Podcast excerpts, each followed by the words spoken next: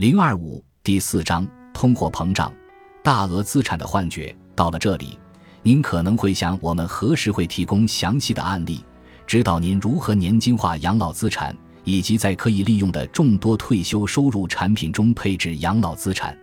不过，在那么做之前，要讨论涉及资产的一个基础性问题——通货膨胀。本章将分析如何确保您的养老资产在您支出之前不会消失。您一定听说过“一鸟在手胜过双鸟在林”，虽然这句老话并不针对通货膨胀，但确实比较适合，因为今天的一美元胜过明天的一美元，而这两者都远胜于二十年后的一美元。为什么会这样？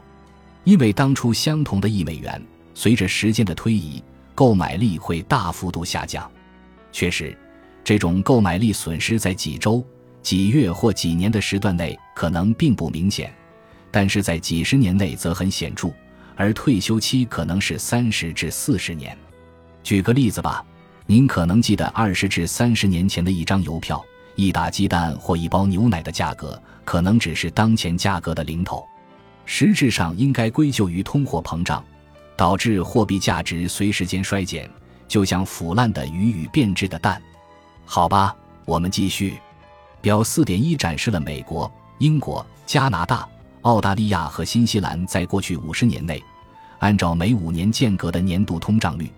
第一列是所考察年份，其他各列是当年的通胀率，列示消费价格指数的变化情况。表四点二分析了一九六五年的一美元或一英镑受通货膨胀的侵蚀性影响。通胀率的统计数据由各国政府部门收集。在大多数金融机构的网站上很容易找到。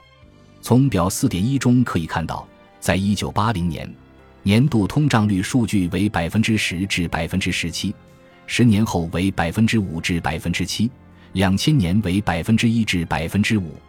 我们发现，在几年的瓶颈期之后，就会有几年突然高起的通胀率。您还会发现平均通胀率的误导效果，例如。各国在一九六五至二零一零年的几何平均通胀率为百分之三点九至百分之五点七。您会发现在这段时期的这些国家中，通胀率的低点小于百分之一，高点居然到百分之二十五。表四点二用图形表示了这种贬值过程。一九六五年的一美元或一英镑会随时间推移，每年持续贬值。请注意。